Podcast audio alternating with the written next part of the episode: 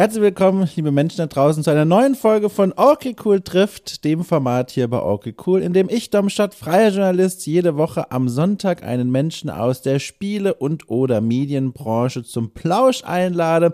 Und so war es auch heute. Ich hatte zu Gast die Steffi von Kannemann. Sie ist äh, Chefin und Gründerin der äh, runtergebrochen erst einmal Musikagentur Better Things, die ursprünglich mal Nordic by Nature hieß. Die gibt's auch mittlerweile schon seit einer Dekade. Und dort betreut sie mit ihrem kleinen Team äh, eine ganze Reihe an Musikerinnen und Musiker bei ihrer Promo und zu ihrem Portfolio, zu den Menschen, mit denen sie zusammenarbeitet, gehört. Und das hat mich persönlich zum Beispiel sehr gefreut. Äh, einmal der, ich glaube, isländische Künstler, oje, Daddy Freier, ich hoffe, man spricht so aus, das sind die mit den coolen Pullis in den Musikvideos, einfach mal googeln. Und Aurora, eine, wie ich finde, wahnsinnig begabte Sängerin, die tolle Musik macht. Auch das ist eine kleine Hörempfehlung. Genau. Und über Steffi von Kannemann bin ich über Umwege gestolpert, weil ihr hört es ja schon, sie arbeitet eigentlich in der Welt der Musik. Also es wird ja hier so ein bisschen aufgefangen durch das Medienbranchending. Ähm, ich bin zufällig über sie gestolpert, als eine Kollegin von ihr sich vor einiger Zeit bei mir gemeldet hat mit einem Interviewangebot für die Sängerin, die einen Track beigesteuert hat zum neuesten Life is Strange Spiel. Ähm, ein super spannendes Angebot. Das konnte ich leider hier für Okay Cool nicht annehmen, weil hier die Interviews immer in deutscher Sprache sind und das hätte so nicht geklappt. Aber dann äh, saß ich in diesem E-Mail-Austausch und dachte mir, Moment mal, wer schreibt mir denn hier eigentlich? Und dann habe ich im Impressum, in, in, in, dem, in der Mail gesehen, Better Things, aha, und habe ich da mal draufgeklickt und mir das genauer angeguckt. Und das fand ich sehr, sehr interessant. Und dann habe ich gesehen, dass äh, Steffi von Kannemann da die Chefin und Gründerin ist und dann äh, ein wenig losrecherchiert und gemerkt, das ist ein super spannender Mensch mit einer total interessanten Biografie, die äh, bedingt durch ihre Arbeit sich auch einigen Hürden schon stellen musste. Also erstmal sich überhaupt selbstständig zu machen, erfolgreich zu sein in der Welt der, der Musikveranstaltungsbranche, dann auch noch das Corona-Jahr irgendwie zu überstehen, was in ihrem Fall, was ich schon verraten kann, wunderbar geklappt hat, äh, sich in einer Branche zu behaupten, wo immer noch viele nervige Männer rumzusitzen scheinen, die meinen, das letzte Wort haben zu müssen. All das waren dann auch Themen, über die wir gesprochen haben und es war ein sehr interessanter Austausch, der mal nicht irgendwie im Zentrum der Spielewelt stattgefunden hat, sondern ein bisschen am Rande der, der normalerweise hier betrachteten kleinen Kosmen. Kosmen, ist das der Plural von Kosmos? Ich glaube, glaube Kosmos, ist das griechisch? Dann wäre es Kosmoi? Ich weiß es nicht. Leute, ihr wisst, was ich meine. Genau. Spannendes Gespräch, hat mir sehr gut gefallen. Äh, ich würde einfach sagen, ich leite mal hier direkt rüber zu der Unterhaltung mit Steffi von Kannemann. Äh, und wünsche euch damit ganz viel Spaß. Ihr wisst, wie es läuft. Am Ende des Gesprächs hören wir uns dann auch noch mal ganz kurz wieder.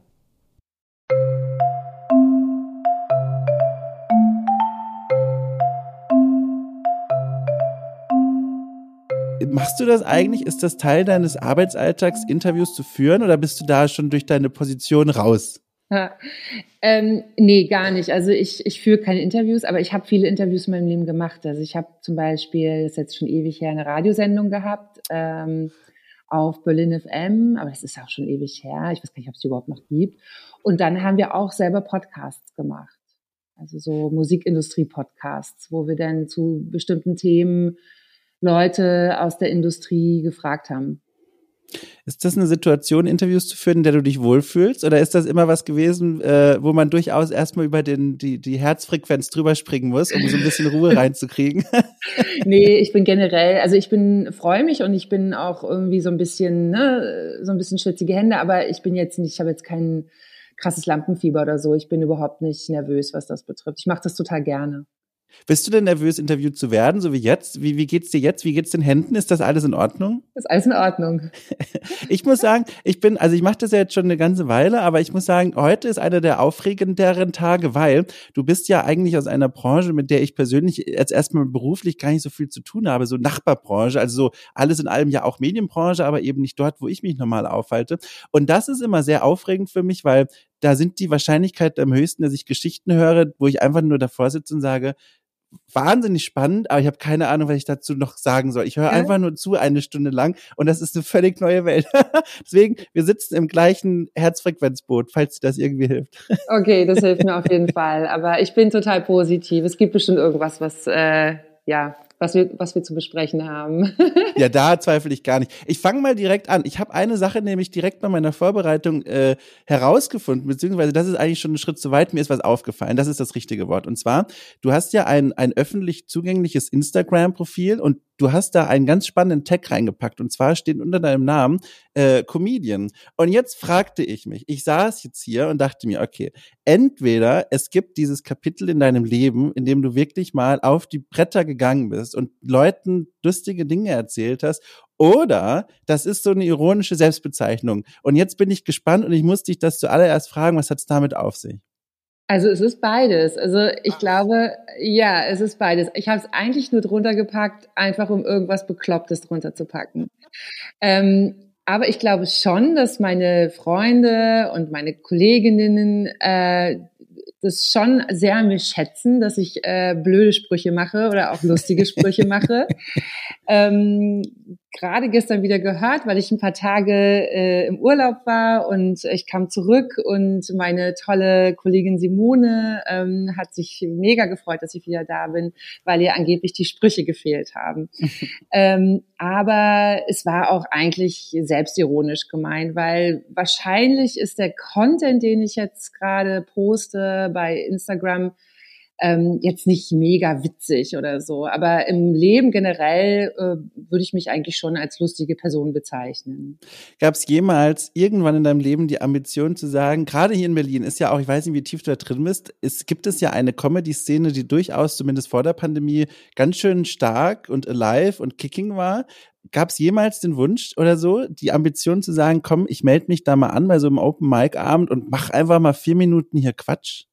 Nee, überhaupt nicht. Ich, das könnte ich zum Beispiel nicht. Ah. Also, nee, also ich kann nur richtig witzig sein, wenn ich mich richtig, richtig entspannt fühle. Also auch mit Leuten, die ich gut kenne und die, die mich auch kennen und die auch die Witze, ne, die Witze dann auch verstehen, ähm, weil man muss ja schon auch bei manchen äh, also bei, bei einer gewissen Art von Witz, da ist es halt auch wichtig, die Person zu kennen. Ne? Mhm. Ne? Also, mhm. Und ähm, ja, also nee, das wäre überhaupt nichts für mich, also so professionell Comedian zu sein. Ich kenne mich auch überhaupt nicht aus mit der Comedy-Szene. Ich finde halt grundsätzlich, dass Comedy in Deutschland immer noch eine sehr schwierige Geschichte ist. Also eine, äh, also wenn ich lache, dann lache ich meistens, also die einzige Serie, über die ich wirklich lachen muss, weil sie so unendlich dumm ist, ist Jerks. Ähm, ja. Und, und ich habe gerade eine super Serie geguckt, die hieß Deadlines, die war auch super, die lief auf äh, ZDF Mediathek, glaube ich. Mhm. Darüber konnte ich lachen. Aber jetzt so dieser, dieser typische ne, Mentalitätshumor, das ist überhaupt nicht mein Ding. Also da lache ich eher über, über die UK oder über, über, keine Ahnung, äh, australische Comedians oder sowas ähm, Deutschland ist immer noch schwierig.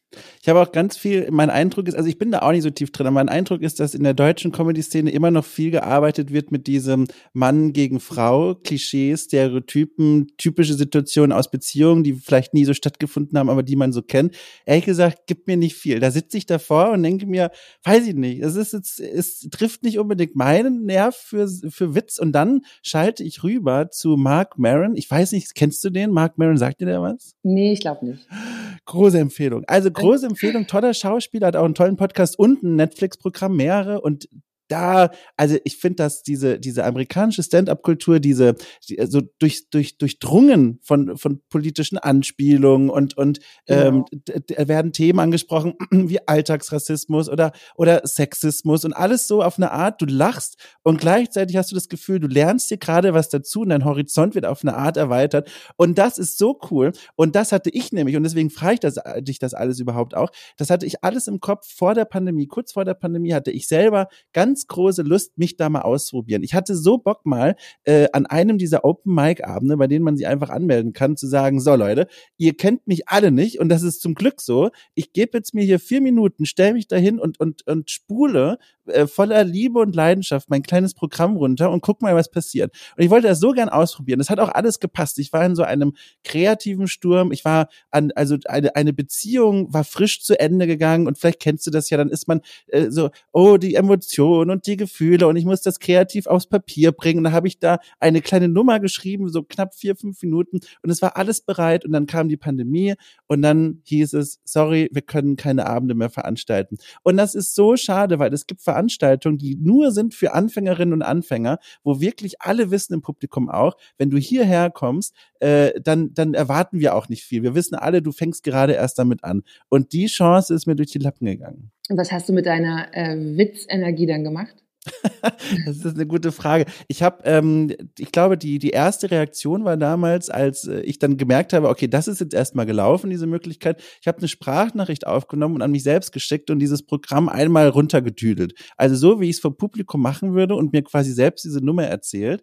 Und dann war ich da auch wirklich, ich, stand, ich hab, bin durch die Wohnung gelaufen, während ich das getan habe, habe erzählt und erzählt und erzählt und war richtig drin, schickt diese Sprachnachricht ab an mich selbst, war sehr zufrieden mit mir, schlief eine Nacht drüber, hörte sie mir am nächsten Tag an und dachte mir, ah, ist vielleicht ganz gut, dass ich jetzt nochmal mhm. ein bisschen Zeit für die Reifung bekomme. Ja, aber ich glaube, das ist das Ding. Also das, das finde ich auch so schwierig am, äh, am lustig sein, weil lustig sein funktioniert halt vor allen Dingen auch in diesen gewissen Momenten, weißt du, wo alles mhm. passen muss, wo, wo jemand was sagt, du sagst was. Ähm, das würde mir, glaube ich, auch so gehen. Weil wenn ich mich dann irgendwie äh, im Nachhinein nochmal hören würde, dann dann fallen einem Dinge auf und äh, ne, dann würde man wahrscheinlich auch Dinge wegkürzen, dann ist der Witz nicht mehr da. Also das, das finde ich halt so, so unendlich schwierig an, an Humor, weil er, weil er auch so unglaublich, ja gut, es gibt natürlich vorgefertigten Humor, der ist aber mhm. meistens nicht so wirklich witzig.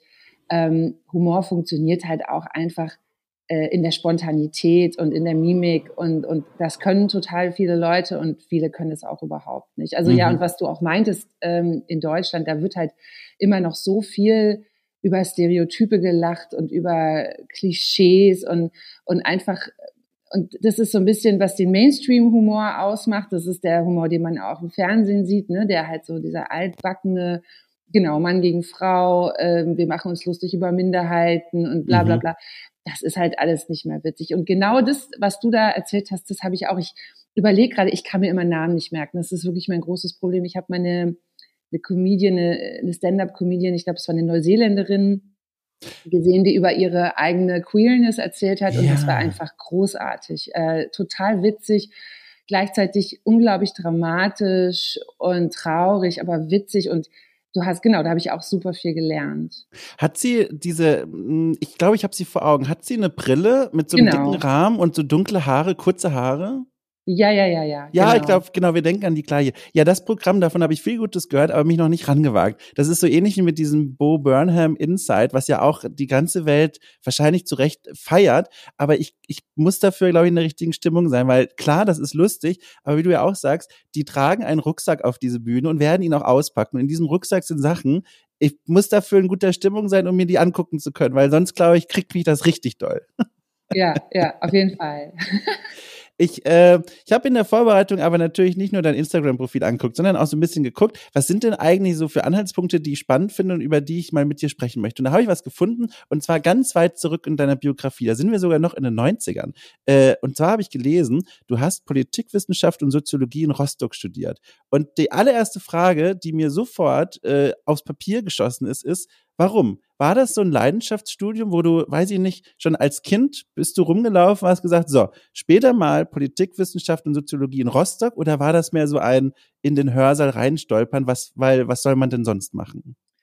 Nee, also das ist dazu gekommen, weil ich aus einer, also ich war schon grundsätzlich schon immer sehr irgendwie an diesen Zusammenhängen interessiert. Mhm. Ähm, aber komme aus einer Familie, wo so ziemlich alle Wirtschaft studiert haben. Und meine, ähm, meine Eltern haben mich damals, als es dann darum ging, sich ein Studium auszusuchen, das ist ja auch alles kompletter Wahnsinn. Ne? Du machst dein Abitur und dann bist du jetzt genötigt, dir irgendwas in deinem Leben zu suchen, womit du die nächsten 50 Jahre verbringst. Und äh, ich habe mich da ähm, in Rostock beworben für BWL, weil meine Eltern das unbedingt wollten und gleichzeitig aber auch in Berlin für Publizistik, Journalistik. Mm. Ähm, habe das in Berlin aber nicht bekommen, weil ich am am NC gescheitert bin, der damals bei 1,7 lag. Ähm, und äh, wollte, hat dann meiner Mutter vorgeschlagen, dass ich ein Wartesemester mache. So war das damals, hat man das so gemacht. Und dann, mhm. äh, sie hat, fand das aber überhaupt nicht gute Idee. Und ich komme halt auch aus so einer äh, Ostfamilie und da war das halt alles so, da, da musste alles irgendwie, ne, vier Jahre Studium und dann geht, gehst du arbeiten und dann kriegst du irgendwann deine Kinder und, und das ist halt dein Leben. Und ähm, sie hat dann gesagt, nein, du gehst jetzt nach Rostock und studierst jetzt BWL und dann habe ich mich in diese Vorlesung gesetzt und ähm, spätestens bei der ersten Marketing-Vorlesung äh, habe ich gedacht, ich kann das, ich kann das hier nicht machen. Das, das geht überhaupt nicht. Ich bin, bin in mein Studentenwohnheim gegangen und habe Wave Race gespielt. Das weiß ich noch so damals äh, auf Nintendo, glaube ich. Ja, Nintendo und, 64. Ja, ja genau. Und habe äh, hab zu meinem äh, Kumpel, den ich auf dem auf dem Weg zum Studentenwohnheim getroffen habe, gesagt, während ich Wave Race gespielt habe, so, ey, ich kann das hier nicht machen. Ich, ich kann hier nicht die nächsten vier Jahre mit diesem, mit dieser Scheiße verbringen. Entschuldigung, aber das ging für mich überhaupt nicht. Was eigentlich ganz witzig ist, weil wir heute natürlich auch viel mit Music Marketing zu tun haben. Aber mhm. damals war dieser, dieser ganze manipulierte und psychologische Ansatz vom Marketing, das, das fand ich ganz schrecklich. Und dann hat mein damaliger Mitbewohner mit dem ich in diesem Studentenwohnheim zusammen gewohnt habe, der hatte vorher Jura studiert, hat das auch abgebrochen und sich für Politik, Wissenschaften und Soziologie entschieden. Und äh, der kam dann abends nach Hause und ich habe zu ihm gesagt, du pass auf, ich muss hier ganz schnell mir was anderes überlegen. Ich habe jetzt noch eine Woche, in der ich noch mich umschreiben kann, damit das halbe Jahr nicht vergangen ist. Ich mache auf jeden Fall Soziologie, aber Politik, ah, ich weiß nicht, ob ich, äh, ob das was für mich ist. Hm. Und dann habe ich mich in die erste Vorlesung gesetzt, Politik. Ich weiß noch, das war bei Professor Dr. Büsöhl in der politischen Theorie und ich war einfach, ich war komplett begeistert. Ich fand das alles so toll, diese, diese, diese Unkompliziertheit, diese Leute, die da drinnen saßen, dass es auch kleiner war. Ähm, Rostock ist eigentlich auch eine echt schöne Stadt. Ähm, äh, und diese Vorlesungen waren auch im Zentrum und es war alles, das hat mir alles irgendwie total zugesagt und dann dachte ich mir, ach komm, das studiere ich jetzt einfach und ähm, bin im Nachhinein total froh, dass ich das beides studiert habe. Äh, ich habe es nie in meinem Leben wirklich gebraucht, um ehrlich zu sein.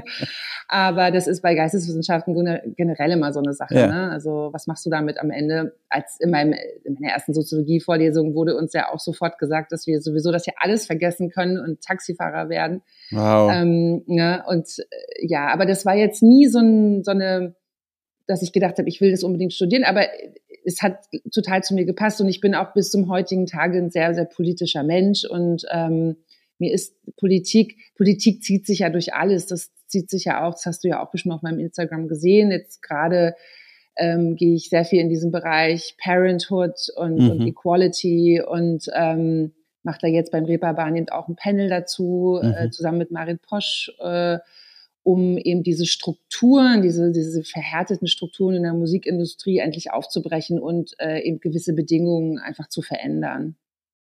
Ja, und das mal ganz kurz am Rande finde ich großartig. Ich finde, das ist eine ganz tolle und wichtige Arbeit. Ich finde das ganz, ganz toll. Umso mehr freue ich mich, dass du da heute dich jetzt mal äh, vor das Mikro von mir gesetzt hast. Und ich habe schon wieder ganz viele Fragen. Ich höre dazu und das ist genau, wie ich prophezeit habe. Ich sitze hier und denke mir, mein Gott, das ist alles so spannend. Äh, zum Beispiel die Ansage direkt am Anfang des Studiums hier, äh, Leute, ihr werdet Taxi fahren, das ist alles Quatsch. Äh, sowas ähnliches habe ich auch gehört äh, in der Archäologie im ersten Semester. Da war noch so ein bisschen die, das so ein bisschen der Spin ein etwas anderer. Da hieß es auch, äh, die meisten von euch werden Taxi fahren, aber die Guten kommen weiter. und da kannst du dir vorstellen, was da für eine Atmosphäre in dem Hörsaal war. Jedes Gefühl von Kollegialität war weg ab diesem Moment Konkurrenzkampf eine ganze Zeit lang. Das war sehr anstrengend. Es war nicht so gut äh, pädagogisch gewesen, so eine Ansage rauszuhauen. Aber was mich da interessiert, hat das dann dich erreicht und hat dich zum Nachdenken gebracht und dich schon im ersten Semester auf diesen Gedankentrip gebracht, was mache ich damit eigentlich mal? Oder war das eher eine, kann mir auch vorstellen, eine vielleicht Trotzreaktion zu sagen, ach komm, machen wir erstmal die nächsten Semester und schauen, was passiert? Ja, nee, überhaupt nicht. Mich hat das überhaupt nicht abgeturnt. Also ich, ja. äh, ich habe damals zum damaligen Zeitpunkt auch das Leben nicht wirklich ernst genommen. Also das ist, mhm. Äh, kommt natürlich auch aus, rührt aus so einer unglaublich bürgerlich privilegierten Position. Ähm, sein Abitur zu machen, äh, in die Welt zu gehen, oder mhm. beziehungsweise nach Rostock, äh, was jetzt nicht so weit war. ja. Und erstmal zu studieren. Du, du, du reflektierst da ja überhaupt nichts von. Also das würde ich auch bei meinen Kindern ganz, ganz anders machen. Du, du, du, du, du hast diesen Weg, du, du schlägst diesen Weg ein, der für dich irgendwie vorherbestimmt ist. Jetzt sitzt du in diesen Hörsälen, du weißt, okay, ähm, ich werde dieses Studium irgendwie auch zu Ende bringen und dann werden wir weitersehen. Aber gleichzeitig hatte ich nie so eine Ernsthaftigkeit, auch bis zum heutigen Tage nicht mit dem, was ich tue. Also ich liebe das, was ich tue, aber gleichzeitig hat es keine Endgültigkeit. Also das, ähm, ich glaube, das ist vielleicht auch das, was so den Erfolg oder meinen Erfolg mhm. ausmacht, dass ich sehr flexibel bin und ähm, und irgendwie auch mit auch meinen Weg ändern kann von einem Tag auf den nächsten. Also jede Entscheidung und auch diese war eine Bauchentscheidung in meinem Leben. Ich habe alles immer mit meinem Bauch entschieden. Ähm, waren auch die besten Entscheidungen, kann ich auch wirklich empfehlen. Also jedem Menschen empfehlen, hm. immer auf, auf seinen Bauch zu hören. Vielleicht manchmal ein klein wenig das Gehirn einschalten, aber doch, es sind immer Bauchentscheidungen. Und ähm, deswegen, nö, das hat mich gar nicht, ich fand es eher witzig. Also ich dachte so, okay, wir werden alle Taxifahrer, naja, mal gucken. Ne? Also gibt's Schlimmeres. Ähm, das, ich hatte so ein bisschen so eine ähnliche Situation jetzt, als denn Corona losging, weil man hatte ja dieses, hattest du ja wahrscheinlich auch, so dieses, ähm, dieses, diesen einen Monat, wo, wo nichts passiert ist, oder beziehungsweise mhm. diese zwei Wochen, wo man irgendwie nicht wusste, was passiert hier eigentlich, wo gehen wir hin, wie sieht die Welt in drei Monaten aus. Und dann habe ich halt auch gesagt, du pass auf, denn wenn, wenn alle Stricke reißen, dann fange ich halt im Rossmann an. Ja? Mhm. Und natürlich will ich nicht im Rossmann arbeiten, aber ich denke, dass das so eine, so eine Kunst im Leben ist und auch wirklich einem, einem viel hilft, wenn man Dinge nicht zu ernst nimmt und mhm. auch sich selber nicht. Das heißt, es kommt nicht aus so einer schwer, schweren, nihilistischen Ecke zu sagen, wir sitzen ja eh nur auf diesem Gesteinsbrocken im Weltall und alles ist egal am Ende des Tages, sondern es ist aus dieser, also das klingt jetzt ja fast schon äh, poetisch, aber aus dieser Leichtigkeit des Seins heraus, dieses so, ach ja, das, das wird schon und so, das ist mehr aus dieser Richtung kommend. Ja, also nihilistisch waren wir natürlich damals auch und ja. äh, wir wollten uns natürlich alle umbringen, um die Welt zu retten, ne? ist doch klar. ähm, aber gleichzeitig ich, hat man das ja nicht so ernst genommen. Man ist ja natürlich mit gewissen Bands groß geworden, ja. Ähm, Nine Inch Nails, äh, Einstürze Neubauten waren auch mhm. mal dabei. Und natürlich hatte man diesen unglaublich anti-nihilistischen, also diesen anti-Establishment, nihilistischen Charakter oder diese diese Mentalität, ja. Aber trotzdem war es gleichzeitig auch äh, immer so eine, so eine Aufbruchsstimmung und auch dieses Schauen, was passiert. Aber ich denke schon, dass das auch viel, was ich gerade meinte, auch viel mit dieser Privilegiertheit zu tun hat, ja, die wir irgendwie ähm, auch immer meine Generation hat, ja, dieses unreflektierte Privilegiertsein, was natürlich heutzutage äh, im Zuge dieser ganzen Vogue, Vogue Generation, mhm. wo man einfach mal anfängt, auch mal über seine eigenen Privilegien nachzudenken, was auch gut ist, weil, mhm. weil ne, endlich tun wir das auch mal. Ähm, aber damals hat man das halt alles für selbstverständlich genommen, egal was passiert. Ich kann am Ende zu Mutti und Papi zurückgehen ja. und, und meine Füße unter den Tisch stellen. Ja. Ähm, Du hast auch von diesem Bauchgefühl gesprochen. Auch das ist was, was mich momentan aber eigentlich immer schon umgetrieben hat. Die Frage, ähm, und da möchte ich mal ganz kurz auf diese Tangente abbiegen. Bauchgefühl versus rationales, ich sitze vor einem Papier und treffe hier meine Entscheidungs Entscheidungsdenken. Äh, Kannst du mir das nochmal genauer sagen? Weil das ist was, da bin ich jetzt hier wirklich der Schüler und, und du bist die, die offenbar wissende Lehrerin, weil ich da echt sitze und manchmal immer noch denke, wenn ich vor wichtigen Entscheidungen stehe, mein Bauchgefühl will mich in eine ganz klar lesbare Richtung bringen. Also das ist ein ausgeprägtes Bauchgefühl, ich, das, da gibt's keine Zweifel. Aber dann denke ich mir jedes Mal, sag mal, ich kann doch nicht einfach nur auf ein Bauchgefühl hören. Man sollte doch auch, weißt du, man ist ja ein denkender Mensch, auch irgendwie den Kopf noch zuschalten. Wie schaffst du denn für dich persönlich da die richtige Balance zu finden? Also, also ist das für dich so eindeutig, immer zu sagen, okay, egal was der Kopf sagt, wenn das Bauchgefühl sagt, nach links, dann gehen wir auch nach links? Es ist natürlich immer, jede Entscheidung, die man trifft, vor allen Dingen auch im Geschäftlichen, ist natürlich eine Entscheidung, die man aus dem Bauch heraus tut, die man auch aus der Erfahrung heraus tut, die wirklich wichtig ist, ähm, aber auch auf der, aus der derzeitigen Stimmung heraus. Ne? Wahrscheinlich, sorry, das ist mein, weil mein Handy connected ist zum Telefon. Ich weiß nicht genau, wie ich das, äh, jetzt Quatsch, zum, zum, zum Computer. Das ist mein Problem. Aber warte mal, ich mache das einfach aus. Du, das macht gar nichts. In diesem Format hier sind schon Dinge passiert, das wirst du nicht glauben. Die Post war hier schon in der Wohnung gestanden während der Aufnahme. Normalerweise lasse ich sowas dann auch einfach drin, dann wissen die Leute, okay. was hier eigentlich alles so passiert. Also wie gesagt, wir haben mittlerweile ein abgehärtetes Publikum. Du kannst okay. hier Dinge performen. Ich glaube, da wird kaum jemand noch eine Wimper zucken. Das ist, das wird erwartet. Gut, okay, pass auf, ich wiederhole es aber trotzdem nochmal. Ja, sehr gerne. Also, jede Entscheidung, die ich treffe, treffe ich natürlich aus, aus dem Bauch heraus, aber gleichzeitig auch in, aus der Erfahrung heraus. Ne? Und ähm, hat natürlich auch viel damit zu tun mit der Situation, in der ich mich befinde. Also die Entscheidungen, die ich zum Beispiel jetzt geschäftlich geführt habe, äh, als Corona kam, wären, waren Entscheidungen, die würde ich jetzt unter normalen Umständen auch gar nicht machen. Ähm, also beispielsweise äh, als es losging mit Corona, gingen natürlich erstmal die Aufträge komplett, wir haben keine Aufträge mehr bekommen für, für bestimmt zwei Monate, weil die Welt stehen geblieben ist. Ja. Und als dann ein Auftrag reinkam, habe ich den äh, sofort angenommen, weil, weil ich einfach äh, wusste, okay, wer weiß, wann wir den nächsten Auftrag bekommen. Und natürlich nehme ich den Auftrag an und wahrscheinlich auch schlechter bezahlt ähm, als unter normalen Umständen.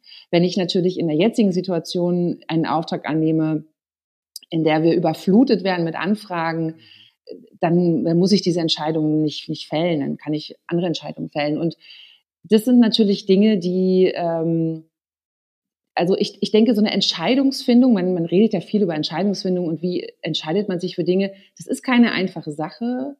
Ähm, und ich finde, Entscheidungen zu fällen, das wird einfacher mit dem Alter und auch wirklich ne, mit der Erfahrung, weil man viele schlechte Erfahrungen einfach schon gemacht hat und weiß, okay, wenn ich mich jetzt so entscheide, dann, ne? Hm. Das ist auch, finde ich, das Schöne am, ja, so am gestandenen Selbstständigsein oder am Unternehmerinnen sein. Also am Anfang hast du tolle Sachen, aber auch schwierige und, und, und jetzt ist es halt, es sind so viele Dinge so viel einfacher, ne? Ähm, mhm. Und es macht es auch einfach unglaublich erträglich, ähm, äh, ja, eine Agentur zu haben.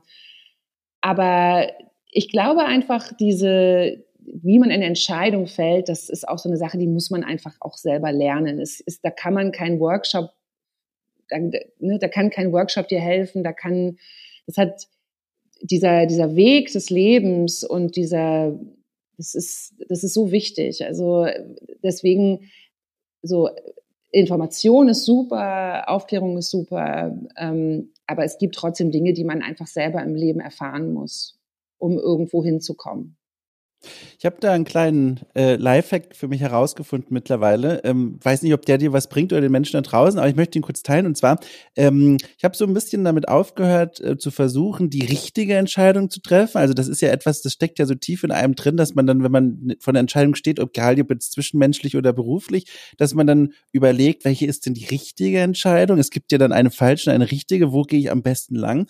Und dann habe ich angefangen irgendwann, mir in diesen Entscheidungssituationen mal aufzuschreiben, wie gerade die Umstände sind, unter denen ich diese Entscheidung treffe. Und das hat den Hintergrund, wenn ich dann irgendeine Entscheidung treffe und die sich als vielleicht nicht so dolle herausstellt oder als extrem gut, keine Ahnung, dann kann ich immer noch später wieder nachlesen, wie ich in dieser Situation mich gefühlt habe, wie so mein Abwägeprozess war. Und das macht vielleicht eine ungute Entscheidung nicht mehr rückgängig, aber ich kann äh, Verständnis für mein Vergangenheits-Ich aufbringen und sagen, ach guck mal, Dom, das war vielleicht nicht die allerbeste Entscheidung deines Lebens, aber ich kann nachvollziehen, warum du damals so gehandelt hast und muss mich damit jetzt nicht krämen. Und das ist, glaube ich, eine Empfehlung, weiß ich nicht, die funktioniert in meinen Augen sehr gut. Die gebe ich einfach mal an euch alle da raus. Ja, ich sehe das ganz genauso. Also äh, total. Also auch, auch jede falsche Entscheidung ist eine gute Erfahrung. Und ähm, man, man zum, Beispiel, zum Beispiel, man sagt ja auch in Deutschland, es ist ja auch so, diese, diese, diese, dieses, diese Erfahrung des Scheiterns mhm. wird ja hier total ungern ja. thematisiert. Ähm, deswegen trauen sich auch so viele Menschen nicht, sich zum Beispiel selbstständig zu machen, weil sie immer diese, diesen unglaublichen Druck verspüren, unbedingt erfolgreich damit zu sein. Und ähm, ich absolut, also eine Entscheidung, das, das sind ja auch diese, diese großen Lebensentscheidungen im Leben. Ja, ich habe zum Beispiel zwei Kinder, die, die, die habe ich, da habe ich mich nicht hingesetzt mit meinem Freund und Pro und Contra irgendwie gemacht, sondern wir, wir haben das halt einfach gemacht. Ja. Und, und wir wussten, es war uns egal, ob das jetzt richtig oder falsch ist. Es gibt da kein richtig oder falsch. Genauso wie wenn du das, wenn du diesen, diesen Trieb verspürst, einfach äh, ein, ein Unternehmen zu gründen oder, oder dich selbstständig zu machen. Das hat ja, da sind, da sind so viele Kräfte und so viele ähm, Sachen da drinne. Das sollte man einfach tun, wenn man das unbedingt machen will und, und dann eben auch meinetwegen hinfallen und wieder aufstehen und ja, wie jedes Kind halt. Du, es fällt hin, es steht wieder auf. Man muss halt eben nur lernen, äh, wieder aufzustehen. Und das ist, ähm, genau, aber wenn man eben auch nicht lernt, hinzufallen, dann weiß man auch nicht ja. unbedingt, wie es ist, wieder aufzustehen. Ja, oder wie man überhaupt aufsteht. Ja, genau. Und dann, dann nehmen wir das so einfach mal als Stichwort, weil in deiner Biografie, klar, da klafft ja dieser riesengroße Meilenstein, würde ich sagen, wo du als selbstständige Person selber was gegründet hast. Und zwar 2010 Nordic by Nature. Und jetzt muss ich dich schon direkt mal was ganz Grundlegendes fragen. Ich hätte es recherchieren können, aber ich habe mir gedacht, ich lasse mir das lieber von dir erklären, weil du weißt es am besten.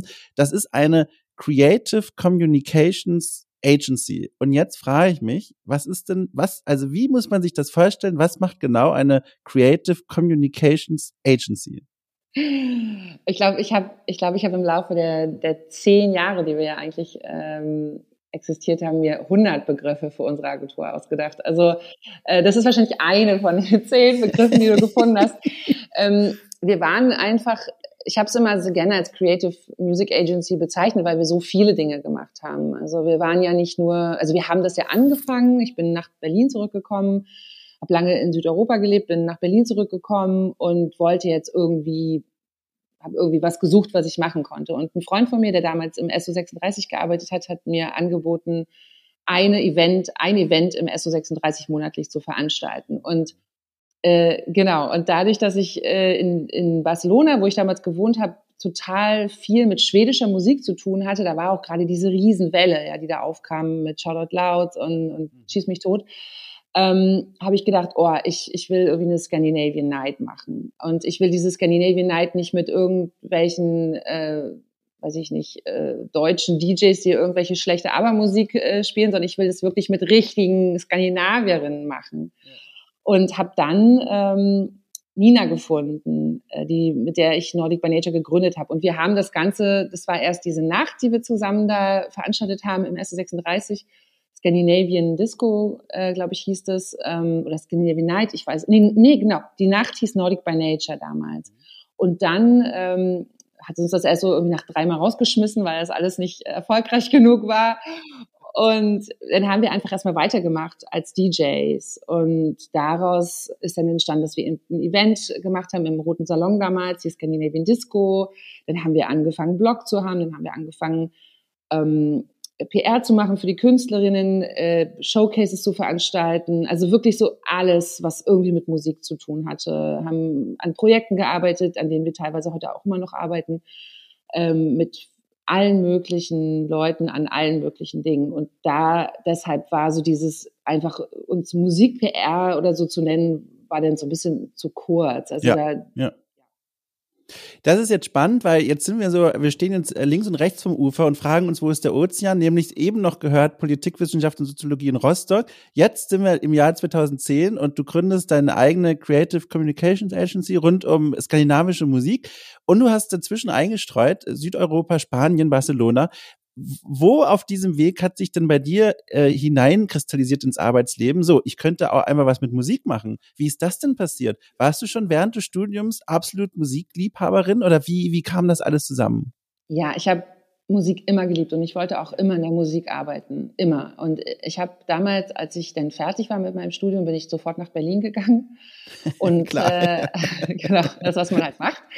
Und ähm, habe da im APABITS angefangen, im antifaschistischen Pressearchiv und habe dort zusammen mit ähm, noch einer anderen Person an Konzerten gearbeitet. Das war damals so eine Projektreihe, die hieß, hieß Turn It Down und das ging, es war eine Projektreihe gegen Nazis, gegen, gegen rechte Gewalt und ähm, die haben wir im, in der Köpi, im Koma F zum Beispiel veranstaltet, aber auch in anderen Venues, also super DIY, super, ja, also ich weiß nicht, ob du mal in der Köpi warst, aber das ist also ja, ja. die Köpi ist noch das letzte besetzte Haus in Berlin und ich weiß nicht, ich war schon ewig nicht mehr da, aber ähm, und genau, und, und da wusste ich dann, okay, irgendwie Musik ist toll, aber das war natürlich nichts, womit man Geld verdienen konnte. Bin dann irgendwann, wie gesagt, nach, nach Italien gezogen, nach Spanien und habe da an einem Label gearbeitet bei Cinnamon.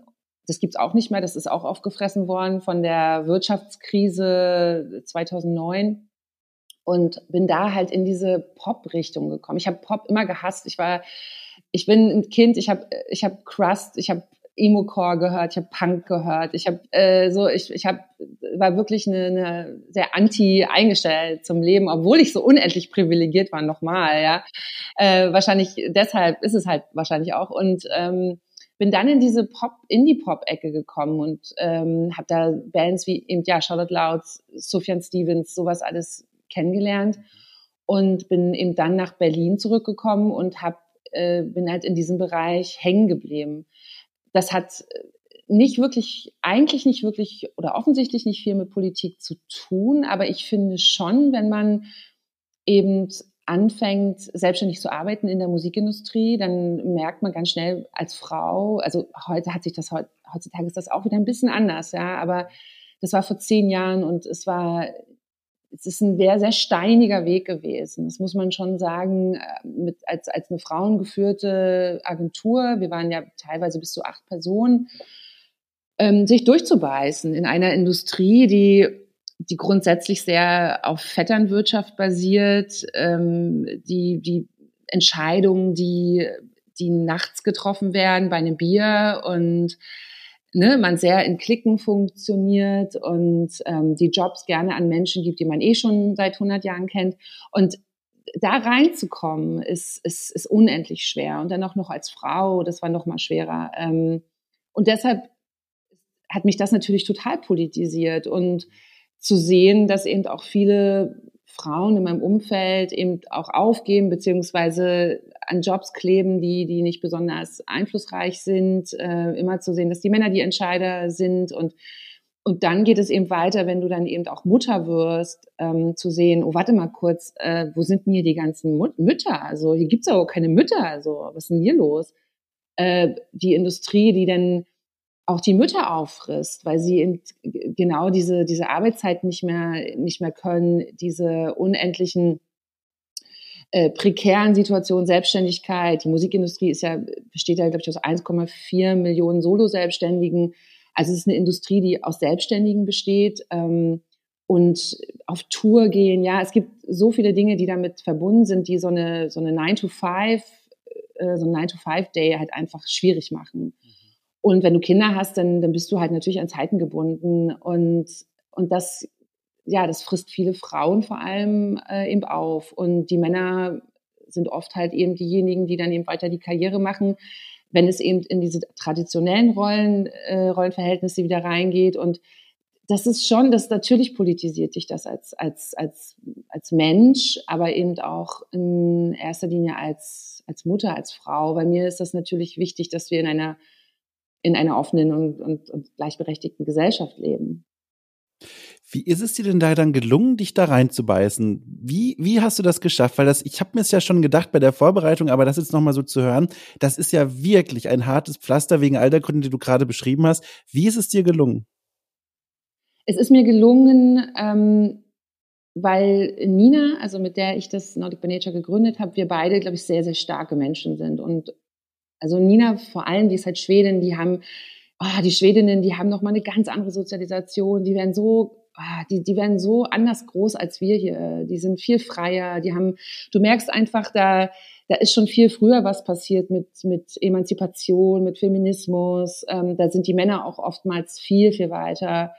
Ähm, die ist einfach, die hat einfach überhaupt keine Angst vor Entscheidungen gehabt. Oder auch vor, zum Beispiel eben, wenn du eine Anfrage bekommst, einfach vor Fantasiepreisen. Ja, also mhm. es ist ja auch so eine Sache zu lernen, wie, wie budgetiere ich jetzt irgendwie ja. meinen Service, ja und ähm, und wir hier, das merke ich auch ganz oft, wenn ich mit anderen Frauen rede, die in Deutschland groß geworden sind, wir wollen immer am liebsten ganz wenig verdienen, so weil wir weil wir a den Job unbedingt haben wollen, weil wir denken, ähm, wir, wir wir kriegen nichts anderes oder weil wir der anderen Person das nicht schwierig machen, nicht, nicht, nicht schwer machen wollen, ja, und, und sie nicht verarschen wollen oder wie auch immer. Ne? Und, Ähm, das sehe ich ganz oft. Und bei Nina, die war das, die war so, die hat einfach irgendwelche Fantasiepreise genommen, äh, gesagt, hier, das ist das, was wir, was wir bekommen für unseren DJ-Auftritt oder für PR. Und irgendwann war das so weit, dass die Kunden das halt auch bezahlt haben. Die Preise waren jetzt nicht, nicht mega krass, aber sie waren zumindest ähm, höher, als man sich wahrscheinlich in dem Moment einstufen würde. Ähm, und so haben wir es halt geschafft, uns durchzubeißen. Natürlich hatten wir ganz, ganz, ganz viele Momente, in denen wir beide gesagt haben, boah, ich kann nicht mehr, ich, ich kann einfach nicht mehr, wir können, wir schaffen das nicht. Und dann ist es aber, wenn du zu zweit bist, dann gibt's da immer die andere Person, die gerade irgendwie mental besser aufgestellt ist und immer sagt, komm, wir machen das jetzt, wir reißen jetzt hier, wir ziehen das jetzt durch und, und irgendwie haben wir es geschafft und und dann ist Nina vor, vor drei Jahren äh, nach Wales gezogen, hat dort eine Gin-Distille aufgemacht Genau.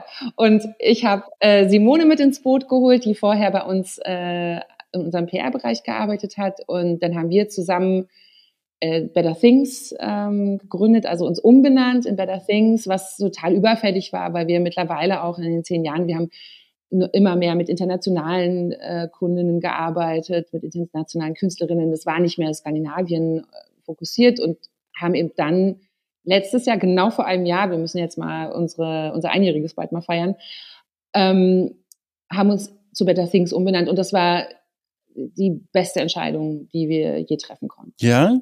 Warum ja, das? Total.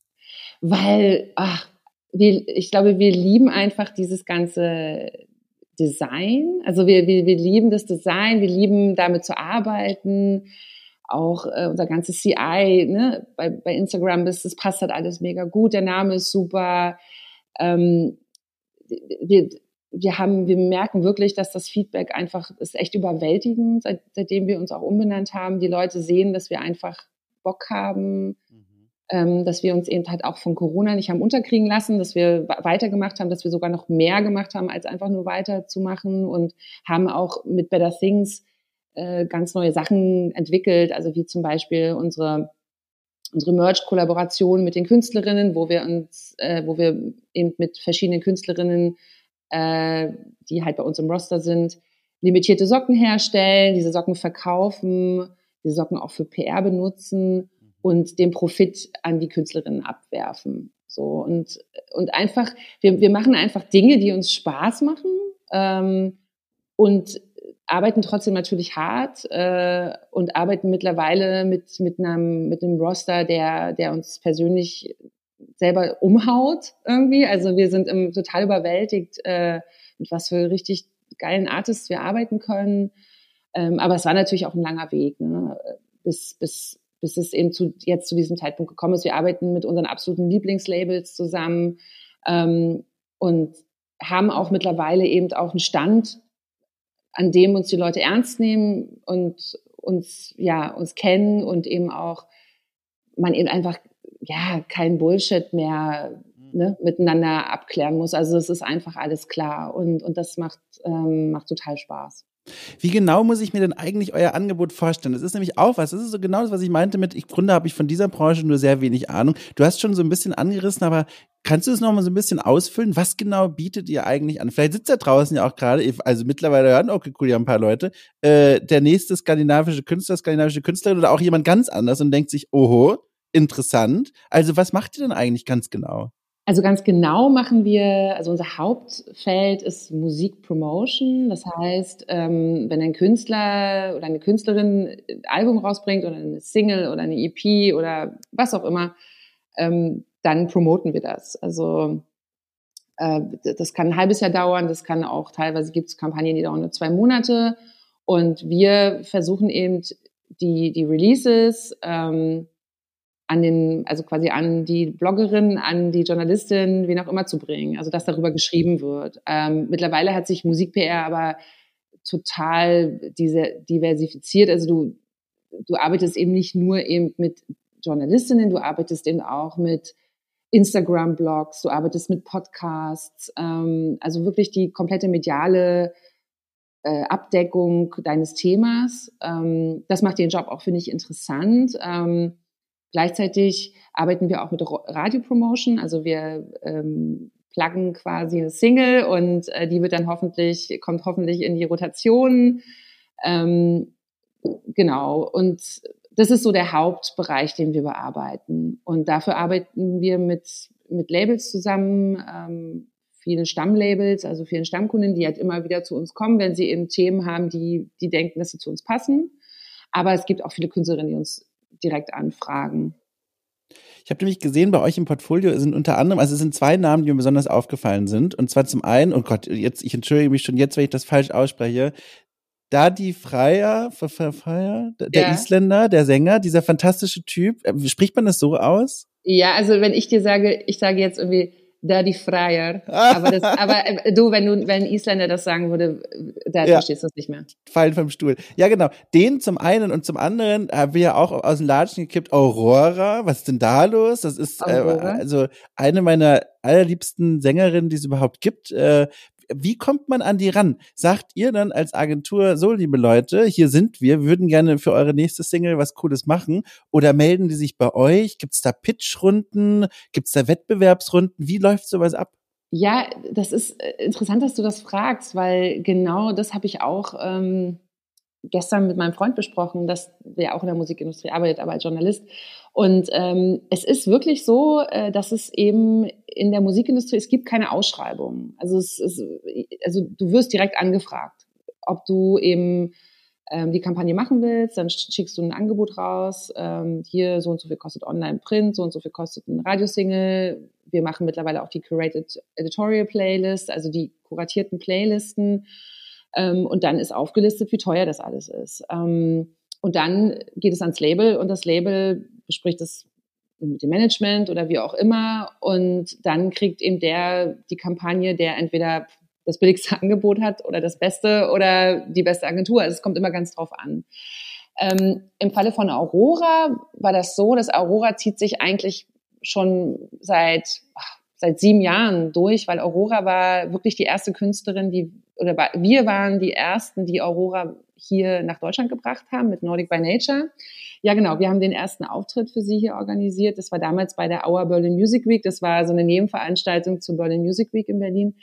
Und da haben wir sie bei unserem Festival das erste Mal spielen lassen. Da war die, die war super jung, die war 15 oder so. Ähm, und dann hat sich das so durchgezogen. Dann irgendwann dann haben wir auch ihre Kampagne gemacht, dann irgendwann ist sie zu Universal gekommen, äh, dann hat Universal uns meistens immer die, die skandinavischen Themen gegeben, deswegen war Aurora mit dabei und so sind wir an Aurora dran gewesen. Ähm, was jetzt so, also es gibt schon, mh, hm, wenn ich, manchmal sehe ich schon, dass, dass, dass ein Artist was rausbringt und dann frage ich schon mal nach, äh, passiert aber sehr, sehr selten. Mhm. Also in der Regel werden wir von den, von den Managements oder von den Labels direkt angeschrieben.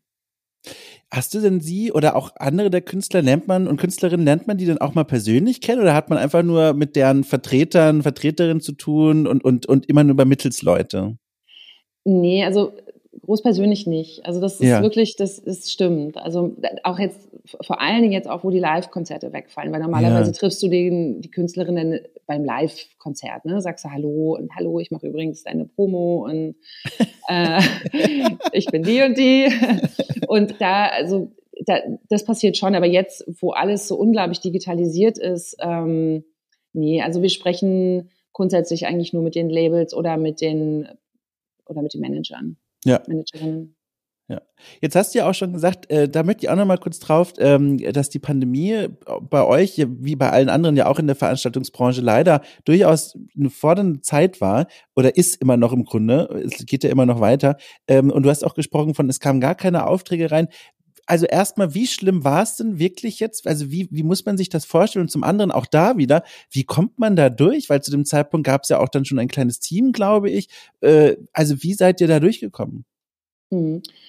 Also zu dem Zeitpunkt, als Corona war, waren wir zu dritt und ähm, ja. das war gut. Also ja, ich hätte ja. jetzt kein, gerne kein Team von zehn Leuten gehabt. Und ich muss auch sagen, dass Corona mir auch gezeigt hat, dass ich eigentlich auch kein großes Team haben möchte. Also wir, wir sind dann zwar nach Corona ein bisschen gewachsen, weil wir noch ein neues Projekt äh, versucht haben, äh, haben sind dann, dann damals wieder kleiner geworden. Jetzt sind wir zu viert, ähm, mhm. was ich eine gute Größe finde.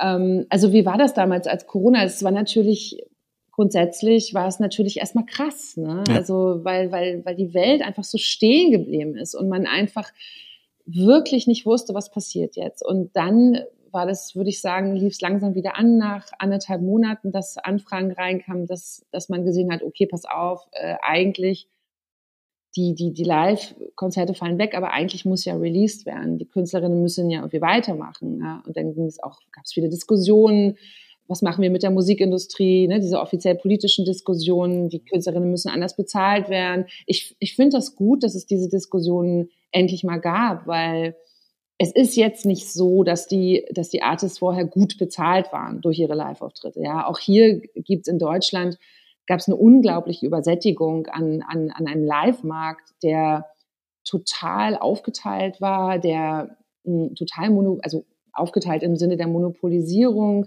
Ähm, die Künstlerinnen waren nie, also wenn sie klein waren, waren jetzt auch nicht gut bezahlt. Ja, die haben jetzt irgendwie vielleicht 200 Euro mal bekommen, ähm, haben sich dann eben von einem Weg zum nächsten gespielt.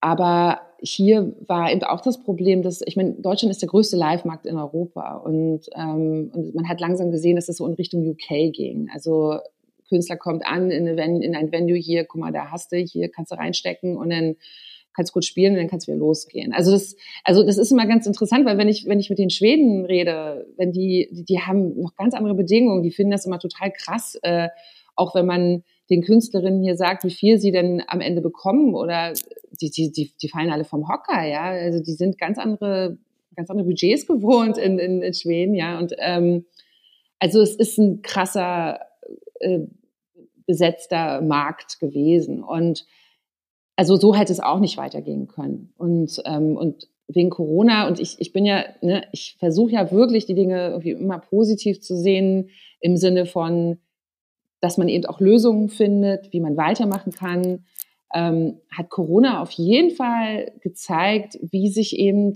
die Industrie verändern muss und wie sie fairer mit den Künstlerinnen umgehen muss. Und auch wenn Spotify weiterhin die Künstlerin scheiße bezahlt, gibt es trotzdem jetzt innerhalb der Industrie total viele Gedankenanstöße, total viele Versuche, fairer zu werden und, und auch Möglichkeiten zu finden, wie eben Künstlerinnen auch bezahlt werden können. Und sie können eben nicht nur oder sie müssen eben nicht nur über ihre über reine Musik bezahlt werden, sondern es gibt eben ganz, ganz, ganz viele andere Möglichkeiten, was man machen kann, eben hm, in Hinsicht Brandkooperationen oder äh, was wir jetzt eben mit Frame Drops auch machen, mehr in Richtung Games, ähm, dass man sich da mehr connectet, dass man wirklich mehr auf Partnerschaften setzt, dass man auf faire Verträge setzt, ähm, viel auf Eigenständigkeit und und ja, und da, da glaube ich schon, dass Corona irgendwie, wenn es irgendetwas Positives an dieser Geschichte gibt, da so ein bisschen mehr das, ja, das Ganze ins Laufen gebracht hat. Da hast du es gerade schon angesprochen, da wollte ich nämlich auch nochmal nachfragen, dieses Frame Drops. Davon hast du mir im Vorgespräch per Mail ganz kurz mal erzählt. Was hat es denn damit auf sich? Wie würdest du das den Leuten da draußen erzählen, was das für ein Projekt ist? Ja, also Frame Drops ist ein neues Netzwerk, äh, was ich zusammen mit zwei Leuten aus der Games-Industrie ja, gegründet habe. Mhm. Ähm, es ist ein wir haben uns zusammengetan. Ähm, Niklas ist ein sehr erfolgreicher Streamer, der hat auch gerade zwei Online-Grimme-Preise gewonnen für seinen Content auf, auf TikTok und auf Instagram.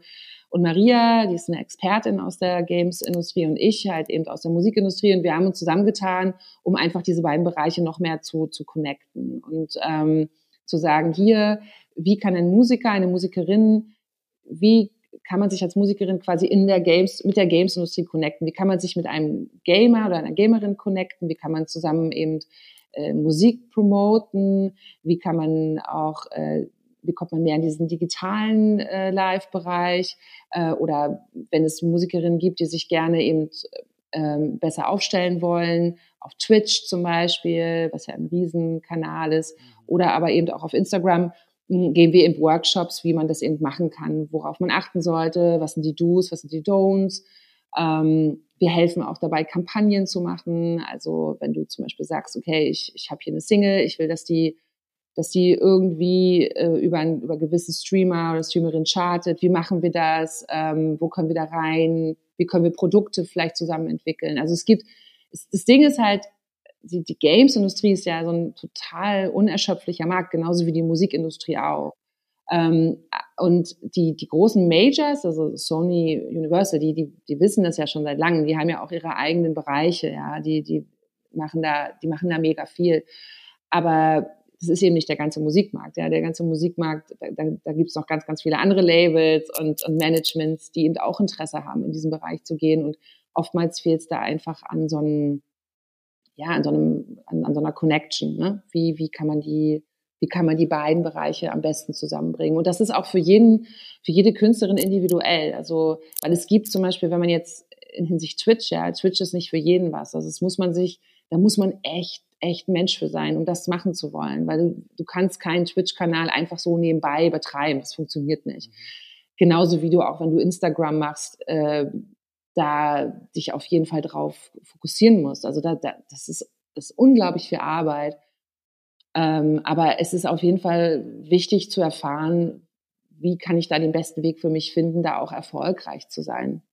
Ich finde das ganz faszinierend, dass ähm, ein, eine, eine Agentur, ich sage jetzt einfach mal so vereinfacht, eine Agentur wie eure, die ursprünglich ja ganz klassisch bei Musik unterwegs war, jetzt so dieses, diese Branche noch für sich entdeckt und da sich so ein bisschen äh, drin bewegt. Das zeigt ja auch, der Markt ist ja so groß, man kann den eigentlich gar nicht als Medienschaffender, so wie du, als Medienschaffende, ähm, gar nicht links liegen lassen. Ne? Das, das ist ein Potenzial, nicht. genau, ja. Ja, das ist der am stärksten wachsende Markt überhaupt. Ja, krass. Also auch während der, in, ich habe gelesen, 70 Prozent der Jugendlichen in Deutschland ähm, spielen Spiele. Äh, klar, auf, auf verschiedenen ähm, Kanälen, auf verschiedenen, auf verschiedene Art, aber es ist etwas, was, was total allumfassend ist und ähm, eben total viele Möglichkeiten. Also man kann es natürlich zum einen verdammen. Ne? Also jetzt das, mir vorzustellen, dass meine Kinder irgendwie mit, mit zwölf Jahren den ganzen Tag Spiele spielen, ist jetzt auch nicht die geilste Vorstellung, aber ähm, man kann aus allem etwas Positives ziehen und man kann versuchen, für sich den Weg zu finden, damit gut umzugehen und und eben äh, die Games-Industrie ja, eben, wie gesagt, eben zu nutzen, um halt eben seine Musik einfach zu spreaden. Ne? Und äh, weil irgendwann ist das halt auch erschöpft. Also wenn du dich da nicht neuen Märkten öffnest. Und, ähm, und auch jetzt eben in Hinsicht Live-Auftritte, also Corona hat natürlich gezeigt, ne, wie sensibel das ist. Und auch hier, ne, also es gibt so viele Möglichkeiten, ein, ein, ein gutes und auch ein äh, interessantes digitales Konzept zu, entwickle, äh, zu entwickeln, wie man eben ähm, in Zukunft digitale Live-Auftritte machen kann. Und also, weißt du, äh, während Corona, also wir alle haben keinen Bock mehr auf digital, wir alle haben keinen Bock mehr, äh, uns irgendwas anzugucken, was schlecht produziert ist und dann auf irgendwie auf einen Stream. Aber trotzdem darf man nicht vergessen, dass eben die Zukunft so aussieht, dass man sich eben doch immer mehr globalisiert und dass man eben Menschen auch irgendwo erreichen will, die eben nicht vor deiner Haustür sitzen. Und, ähm, und, und Fans, weißt du, die Fans, wo die am Ende sind, das ist ja mit diesem ganzen Streaming und die sind ja überall und die willst du halt irgendwann auch erreichen, aber dafür kannst du nicht die ganze Zeit um die Welt fahren. Mhm. Ich finde das schön. Das setzt so eine schöne Klammer um das Gespräch. Ganz am Anfang des Gesprächs die Szene in, in deinem WG-Zimmer, wo du Wave Race gespielt hast und jetzt das aktuelle Projekt, das dich wieder in diese Spielindustrie reinführt. Ich finde das ganz spannend. Ich möchte dich zum Abschluss aber noch eine andere Frage stellen, die so wirklich gegriffen ist wie aus einem Freundebuch aus der zweiten Klasse, aber es ist mir egal, weil das passt so gut bei diesem Thema und ich bin immer dankbar für neue Empfehlungen. Hast du aktuell eine Lieblingsband, wo du sagst, Leute, hört euch die mal an, wo du sagst, das ist der Knaller. Das gefällt dir so gut, das muss einfach sein. Oh Mann, das ist echt eine harte Frage. Ohne Vorbereitung. Ich habe es nicht angekündigt. Das kam jetzt einfach völlig überraschend. ja, das ist total gemein. Ich weil, sag dann weil, auch eine. Ich sag auch eine. Oh, das ist total gemein, weil ich ich habe nämlich gerade was gehabt und in, wir können oh. so machen, ich kann zuerst beantworten und du musst ja gar nicht zuhören. Du kannst in der Zwischenzeit über deine Auswahl nachdenken und dann hören mir einfach die Leute da draußen zu. Machen wir das so? Ja, okay. also, meine Wahl ist äh, Django Django, eine Band, weiß nicht, ob du die kennst, ähm, eine, oh Gott, ich weiß auch gar nicht, woher die kommen. Ich glaube, amerikanische Band, keine Ahnung. Das sind ein paar Typen und die spielen Gitarre und singen, aber die Art, die Musik, die sie machen, die ist vor allem das neue Album, das jetzt ganz frisch rausgekommen ist. Das sind so, das ist so eine Mischung aus so aus richtig dreckigen Gitarrenklängen und so sphärischen Melodien und das ist eine Kombi, ich habe sowas, glaube ich, noch nie gehört. Also das heißt nichts, weil ich habe ja nicht die ganze Musik der Welt gehört, aber ich persönlich kannte sowas vorher nicht. Und das ist eine Band, die begleitet mich schon seit Jahren. Immer wenn die ein neues Album raus, raushauen, äh, wird das von vorne bis hinten gehört, mehrfach. Und ich habe kaum eine Band, bei der es mir so geht wie bei Django Django. So, hm, ich habe versucht zu strecken. Jetzt hoffe ich, dass du. ja, ich, also ich kann dir natürlich ein äh, paar Artists sagen, die, die ich einfach toll finde. Ja, ja also, klar. Äh, also jetzt von, zum Beispiel von unseren Künstlerinnen. Ja. Ähm, finde ich Miki Razzula ganz toll. Das mhm. ist eine, eine neue Künstlerin, die wir, die wir jetzt haben. Äh, das letzte Album, was ich wahrscheinlich hoch und runter gehört habe, wo ich, ich musste gerade wirklich überlegen, ähm, war wahrscheinlich das 070 Shake Album. Das war einfach mhm. der Hammer. Ich weiß nicht, ob du die kennst. Leider nicht, nee. Ähm, aber es ist wirklich, das ist so, das ist halt so das Abartige, ne? Das ist wahrscheinlich, wenn du jemanden fragst, der im Film arbeitet, was ist dein Lieblingsfilm? Ne? Es ist so ungefähr das gleiche wie, was ist deine Lieblingsmusik? Es, ich würde dir einfach nur unendlich peinliche Bands sagen können, wie zum Beispiel Muff Potter oder so, ja, ja. die, die, die ich einfach immer liebe. Die werde ich so, so, so, so, sobald ich, also die Vorstellung, dass ich die nicht sehen werde auf dem Reeperbahn, macht mich mhm. wahnsinnig, weil, weil die am Samstag spielen und ich am Samstag schon weg bin. Ja. Ähm, aber so diese, diese wahrscheinlich hat es eben auch viel damit zu tun, dass man eben nicht mehr 20 ist, sondern mhm. eben 40, weil man, man hört zwar neue Musik und man findet die auch toll. Ich hab, war zum Beispiel gestern auf dem Mani Ora Song Konzert, das erste mhm. Konzert seit zwei Jahren. Ähm, und das war großartig. äh, und, und es ist halt, äh, ne, also es sind diese, aber das, was dich so richtig aus den Latschen haut, so, das, das sind halt diese ganz, also ich weiß noch, ich war vor drei Jahren oder so war ich auf einem Escapado-Konzert. Ich weiß nicht, ob du mhm. die kennst. Ähm, Auch da völlig unwissend, aber ich schreibe hier mit.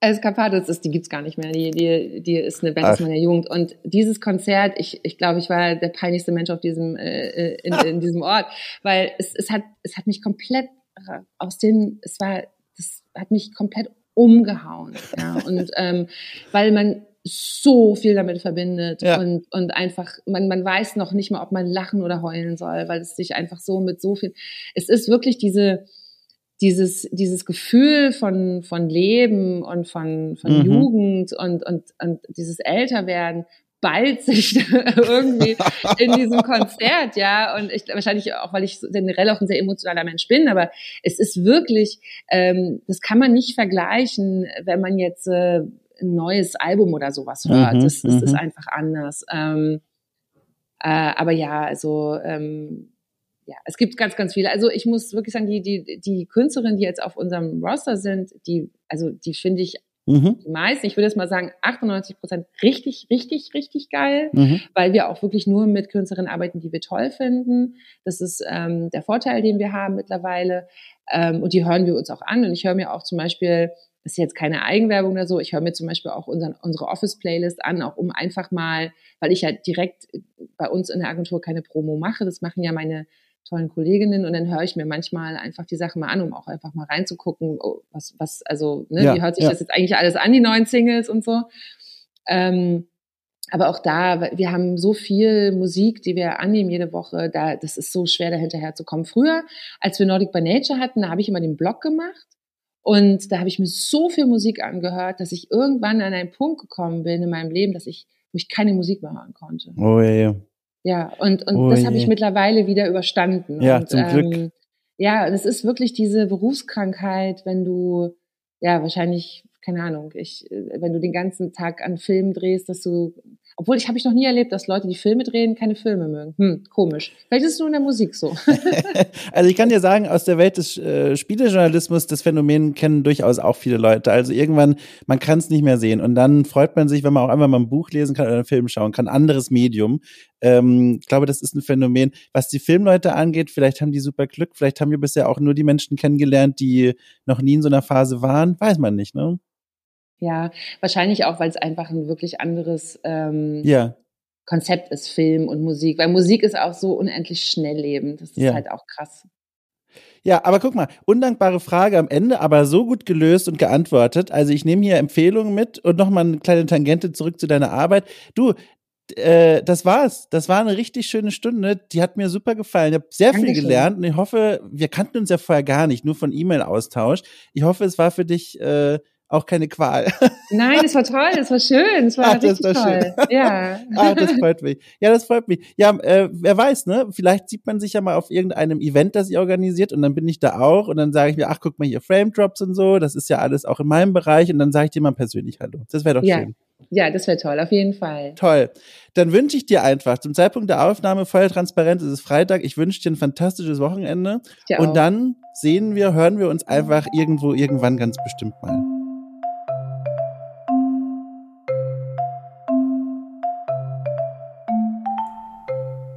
So, das war mein Gespräch mit der ganz wundervollen Steffi von Kannemann. Hat mir großen Spaß gemacht, mal wieder in ein Themenfeld reinzuhüpfen. Ihr habt es gehört, in dem ich normalerweise beruflich gar nicht daheim bin.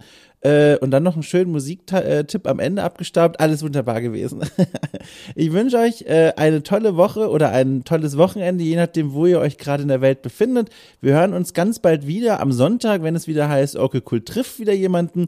Äh, oder vielleicht auch schon am Freitag, wenn ihr zu den Menschen gehört, die okay, cool äh, bei Steady mit knapp 5 Euro im Monat oder mehr unterstützen. Denn dann bekommt ihr regelmäßig total coole Formate, in denen ich zum Beispiel Klassiker nachhole und über diese Klassiker mit Gästen spreche äh, oder es gibt Formate, in denen ich mal die Recherche-Handschuhe äh, in die Hand nehme und sage, so, los geht's und mal einem Thema hinterher recherchiere und das in einer kleinen Audioreportage oder in einem Interview aufbereite. Da gibt's eine ganze Menge cooler Kram. Ich empfehle euch einfach mal die Steady-Seite auszuchecken hier in der Folgenbeschreibung. Und ansonsten freut's mich auch einfach, wenn ihr den Leuten erzählt, dass es okay cool gibt, dass man dem fünf Sterne geben kann bei iTunes. All diese Dinge sind Informationen, die ihr sehr gerne weitergeben dürft. Und damit würde ich mal sagen, tschüss, wir hören uns bald wieder.